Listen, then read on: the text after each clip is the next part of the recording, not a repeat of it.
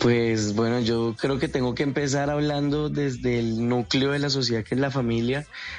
Mis abuelitos son lo más importante para mí. Eh, mamá, pues, me abandonó con, cuando yo tenía dos años de edad, mi hermanita como nueve meses. Nos quedamos pues en custodia de papá, pero pues mi papá un investigador judicial, que en ese tiempo era de policía, abogado, entonces una persona muy eh, difícil de tratar. Entonces nos criamos con mis abuelitos y mis abuelos siempre amaban la música ranchera. Ahorita mucha gente dice que está de moda el regional mexicano, pero en realidad siempre ha estado de moda. Desde la década de los 50 con el cine de oro mexicano, Cantinflas, Pedro Infante, hablando de música, Vicente. Entonces, eh, eh, mi abuelo es de patilla y bigote. Y mi abuelo siempre le ha encantado la música ranchera, siempre Pedro Infante, José Alfredo Jiménez. Y él tiene, tenía una tienda con mi abuelita que se llamaba El Alto de Jalisco en Bogotá. Y ¿Una tienda, tienda? Ahí, sí, una tiendita, una taberna, sí, exacto, para ah, beber. Ah, no, no, pero es que, pero, no, no, me, no tienda donde uno entra a comprar chitos ni, ni, ni, el, ni el caserito de coco, no. Una tienda a sentarse a hartar. A beber, sí, señor. Exacto, de rocola, de, de la monedita para la rocola y escuché música toda la tarde o toda la noche. Y mi abuelo, sagrado, todos los fines de semana se tomaba su botellita de aguardiente y ponía a sonar esa rocola. Y él, yo estaba chiquitico de, hablemos cinco o seis años, y él me sentaba en el mostrador de la tienda y me cantaba. Y yo decía, oiga, yo quiero ser como mi abuelo, tomar todos los fines de semana y cantar. No, mentiras. quería ser cantante, quería interpretar.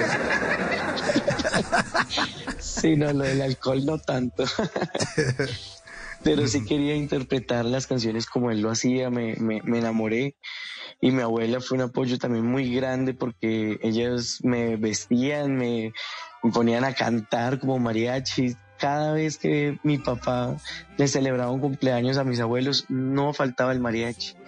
Y en el mariachi todo el mundo, que cante Johncito, que cante Johncito. Y me cantaba mis cancioncitas en la familia.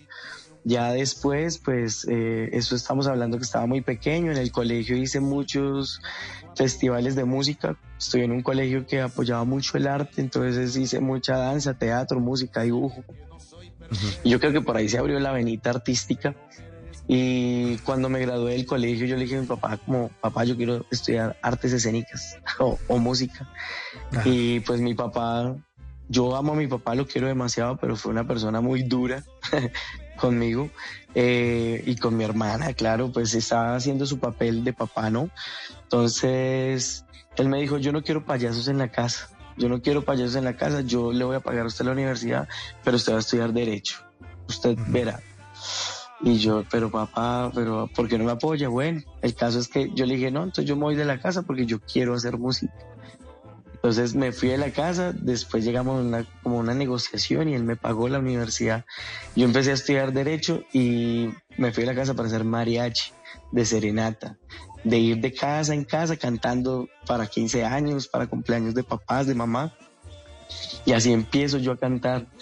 Y después eh, como que sentía que podía escalar más y le pedí a Dios como ah, hagamos algo, ayúdeme, eh, lléveme a otro punto y pude escalar a estar en los mejores bares de Bogotá, de Medellín, eh, hablando en cuestión de tabernas de mariachi.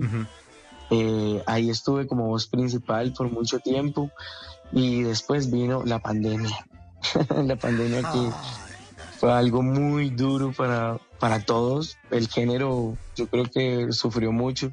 Yo era de los músicos que salía eh, por medio de los eh, balcones a cantar eh, con el mariachi completamente gratis y la gente bonita desde los balcones nos tiraba billetes o monedas y pues recogíamos mucho dinero.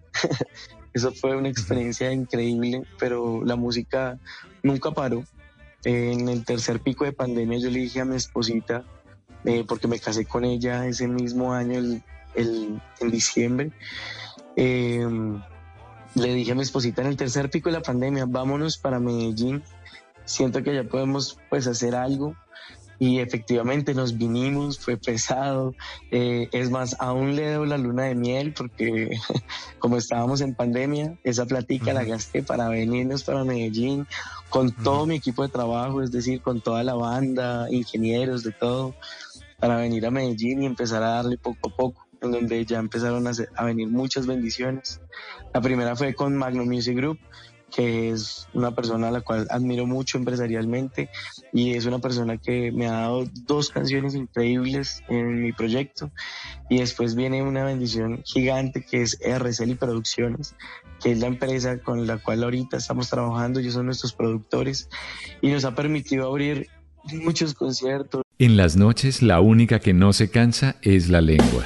Por eso, de lunes a jueves a las 10 de la noche empieza Bla Bla Blue con invitados de lujo. Los saluda Guillermo Novelis de la Mosca. Les habla Alexander Ospina, Te Amo Hijo TV. Los saluda Maru Yamayusa. La Josefa Chivatay. ¡Ay, papá! Saluda Eddie Herrera. Tema es lo que hay. Claro, puro Bla Bla Blue. Muévanse pa Bla Bla Blue prácticamente. Con buena música, con historias que merecen ser contadas, con expertos en esos temas que desde nuestra casa tanto nos inquietan y con las llamadas de los oyentes que quieran hacer parte de este espacio de conversaciones para gente despierta. Bla bla blue. De 10 de la noche a 1 de la mañana. Bla bla blue. Porque ahora te escuchamos en la radio.